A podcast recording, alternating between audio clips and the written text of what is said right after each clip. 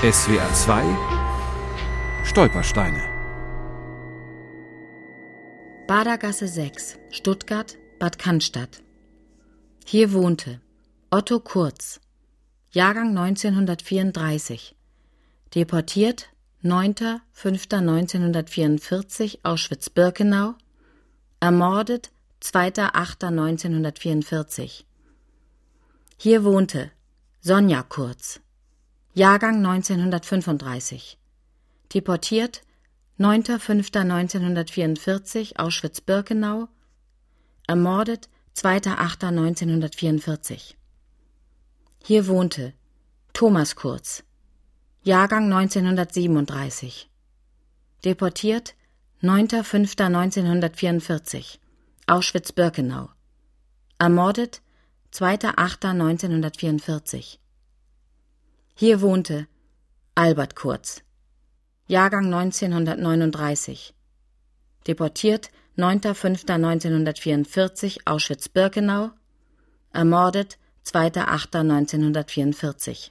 Das sind Kinder, die in Stuttgart geboren wurden. Der Vater war ein Sintor oder wie man damals ausgerechnet hat, ein Zigeuner Mischling, ein halber Sintor. Stefan Janker, Diözesanhistoriker aus Rottenburg. Er heiratete in Stuttgart ein Mädchen, dessen Eltern von Lützenhardt gebürtig waren und es kam ein Kind nach dem anderen und sie kamen bald eben auch aus diesen rassischen Gründen in die Observanz, in die Untersuchungen der örtlichen Aufsichtskräfte.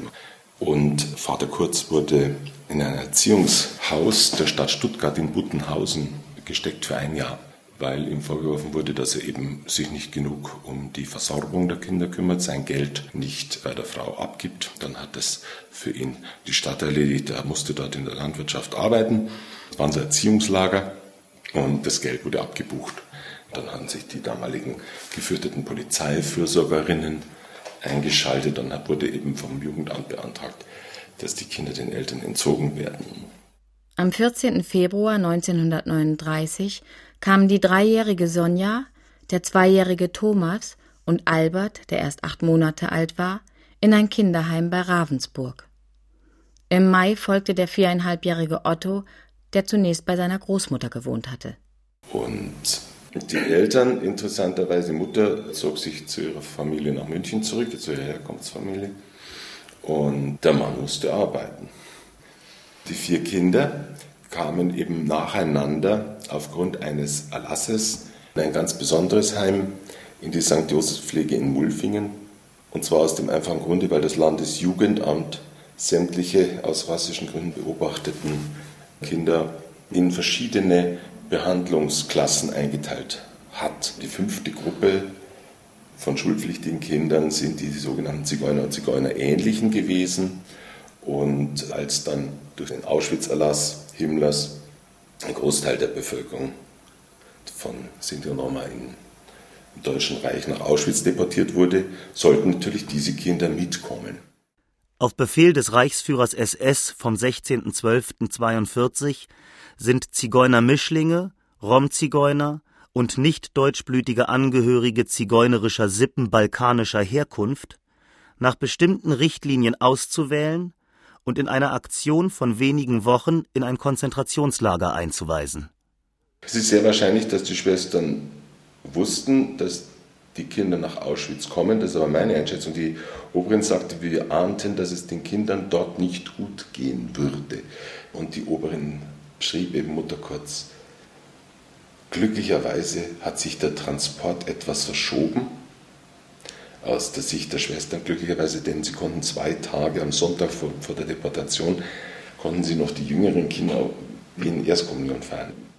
Nach 50 Stunden Fahrt trafen die Mulfinger Kinder in Auschwitz ein und wurden am 12. Mai 1944 durch die Lagerverwaltung registriert. Häftlingsnummern Z9875, Z9876, Z9874 und Z10642. Noch im gleichen Monat begann die Auflösung des sogenannten Zigeunerlagers.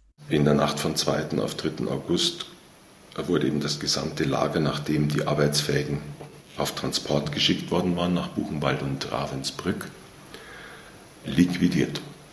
Die Kinderblöcke am Ende des Lagers, waren zwei, in diesen Blocks arbeitete eine jüdische Kinderärztin.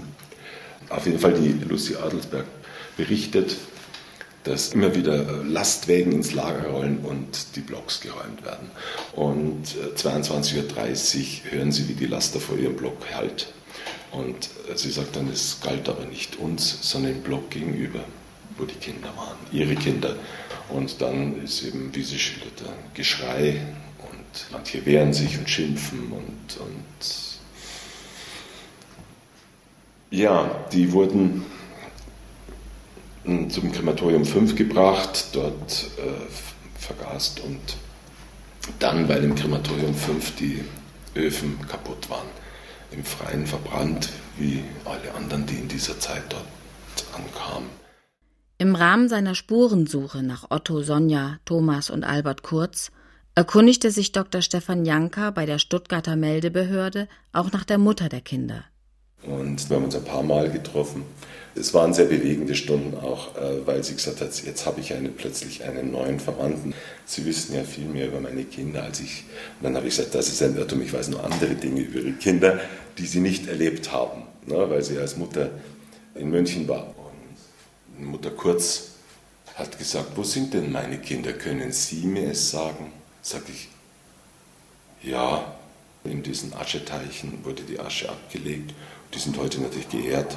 Und ähm, es ist, glaube ich, kaum vorstellbar, dass, ähm, dass diese Frau keinen Tag in ihrem Leben ohne diese Kinder auskam. SWR 2 Stolpersteine. Auch im Internet unter swr2.de und als App für Smartphones.